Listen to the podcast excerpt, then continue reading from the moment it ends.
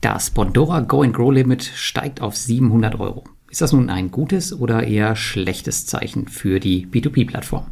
Um dieses und vier weitere Themen geht es in den heutigen Peer-to-Peer-Kredite-News. Darunter sprechen wir noch über den Geschäftsbericht von Peerberry, den Erhalt der ECSPR-Lizenz von Estate Guru, es gibt ein Russland-Update von Twino und es geht ins Finale der Schlammschlacht zwischen Reinvest24 und Kirsan. Alle Quellen zu den heutigen Themen findest du wie immer verlinkt im Blogartikel in den Shownotes. Und nun viel Spaß! Also, eine schöne Nachricht gab es für alle Bondora Go Grow Nutzer in der letzten Woche. Denn das monatliche Einzahlungslimit stieg von 400 auf 700 Euro. In der Community gibt es nun bereits Spekulationen, ob die Plattform wohl Geld braucht. Und die simple Antwort ist ja. Denn seit einigen Monaten schon vermittelt die Plattform mehr Kredite als jemals zuvor. Und zuletzt hat man die Marke von 23 Millionen Euro durchbrochen was ein absoluter Topwert für die Plattform ist. Dieses Geld muss natürlich irgendwo herkommen. Auf der anderen Seite, und das ist jetzt natürlich nur eine Vermutung von mir, wird das Produkt Bondora Go and Grow Unlimited zunehmend schwieriger zu platzieren in einem zumindest in Europa noch steigenden Zinsumfeld. Man kann also davon ausgehen, dass es hier einige Abwanderungen hin zu sicherem Tagesgeld gab, obwohl das Investorenwachstum zuletzt auch wieder an Fahrt aufgenommen hat. Auch sehe ich eine stark steigende Popularität des neuen Konkurrenten Monifit Smart Saver der selbst schon eine vierstellige Anzahl an Investoren hat und dessen Kreditvolumen ebenfalls schon im mehrfachen Millionenbereich ist. Es bleibt also weiter spannend, wie diese neue Herausforderung für Bondora schlussendlich ausgehen wird. Ich selbst hoffe zudem auch auf eine baldige Veröffentlichung des neuesten Geschäftsberichts, der vielleicht weitere Einsichten liefert, wie es dem Unternehmen derzeit geht.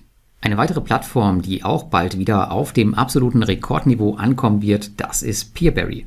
Mit Covid-19 und dem Ukraine-Krieg mussten sie schon zwei wirklich harte Treffer einstecken. Vor allem der Wegfall der ukrainischen und russischen Kreditgeber traf die Plattform ordentlich. Rund 50 Prozent des Kreditvolumens war von heute auf morgen für Investoren blockiert.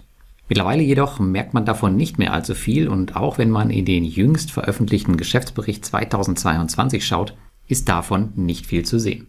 Der Nettogewinn der Plattform belief sich auf mehr als 600.000 Euro im abgelaufenen Jahr was trotz der Krise eine deutliche Steigerung ist. Durchschnittlich hat die Plattform monatlich über 1200 Investoren hinzugewonnen. Peerberry ist ein schönes Beispiel dafür, dass Investoren so manches verzeihen, wenn man einfach sein Wort hält und sie nicht verarscht. Beispielsweise muss man ja noch immer mehr oder weniger selbst investieren und auch ihr Geschäftsbericht ist als eine der wenigen Top-Plattformen noch immer nicht auditiert.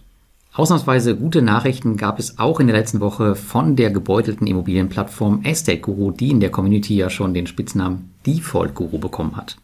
Ganz offiziell hat man nun die ECSPA-Lizenz erhalten und ist nun eine regulierte P2P-Plattform.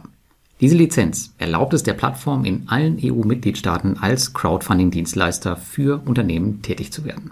Infolgedessen, so Estate Guru, werden Investoren ab sofort eine aggressivere Schuldenverwaltungspolitik sehen und mehr Informationen über neue Investitionsprojekte und ihre Portfolios auf der Plattform erhalten. Den Erhalt der Lizenz kann man auf jeden Fall als ein gutes Zeichen werten, auch wenn es Ihnen in der Rückholungsthematik wahrscheinlich nicht groß helfen wird. Für alle gerade eingestiegenen Investoren, die größtenteils auf Estecos Heimatmärkten unterwegs sind, ist das auf jeden Fall eine großartige Nachricht. Warten wir mal ab, was die Plattform daraus machen wird. Auch von Twino gab es in der letzten Woche positive Nachrichten. Die Russland-Rückzahlungen stiegen um ein paar Prozentpunkte auf nunmehr über 20 Prozent. Konkret bedeutet das, dass von den fast 7 Millionen Euro russischer Kredite bereits über 1,4 Millionen Euro zurückgezahlt sind. Das ist nicht vergleichbar mit der Rückzahlungsperformance von Peerberry, die ja schon bei über 70 Prozent sind.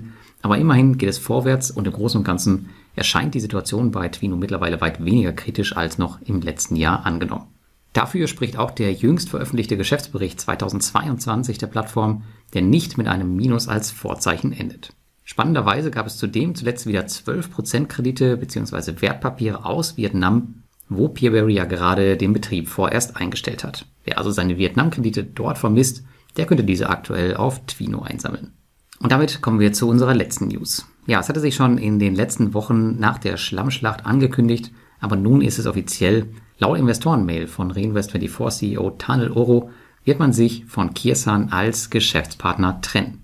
Ich denke, spätestens nach dem offiziellen Angriff von Kirsan auf deren Website war klar, dass dieses sehr wahrscheinlich das Ende der Partnerschaft bedeuten würde, da man scheinbar nicht mehr miteinander richtig gesprochen hat. Und das bestätigt nun auch die Reaktion darauf.